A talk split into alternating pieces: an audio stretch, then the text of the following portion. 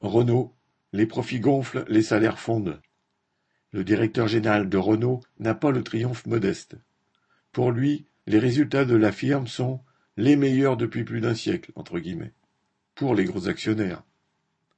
Derrière la communication, il y a pour les travailleurs non seulement la perte de pouvoir d'achat due au salaire en berne, mais aussi l'exploitation accrue.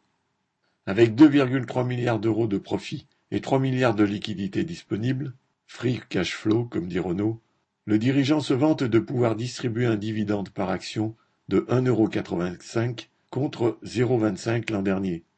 Ce sont donc 550 millions d'euros qui vont atterrir sur les comptes des gros actionnaires. Deméo va sans doute exiger d'ici peu un salaire supérieur à ses actuels 4,5 millions l'an. Quant au salaire de ceux qui ont produit ces bénéfices, L'augmentation générale se monte au maximum à 2,5% avec un talon de 55 euros, voire 1,7% pour les classifications plus élevées et 0% pour les cadres.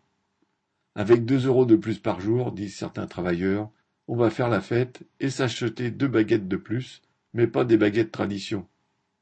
Les embauchés vont ponctuellement toucher une prime d'intéressement, 3100 euros net minimum. Cela peut permettre de sortir la tête de l'eau pour y replonger rapidement, car cela ne changera rien au salaire qui a marqué le pas en deux années de hausse des prix.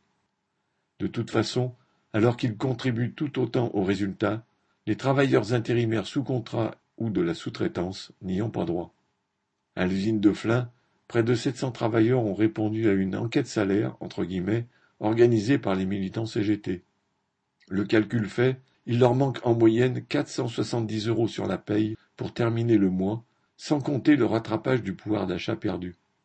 Pour eux comme pour des dizaines de milliers d'autres travailleurs Renault, quelle que soit l'entité à laquelle le patron les a affectés au travers de la découpe du groupe, les brillants résultats affichés par les dirigeants ont un coût.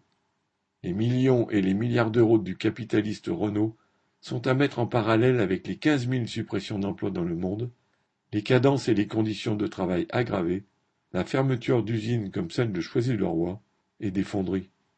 C'est bon pour tous, entre guillemets, prétend Deméo, en faisant allusion aux bons résultats de la société dans le cadre de la concurrence avec Stellantis. Pour les patrons peut-être, mais pas pour les ouvriers, techniciens et ingénieurs. Correspondant Hello.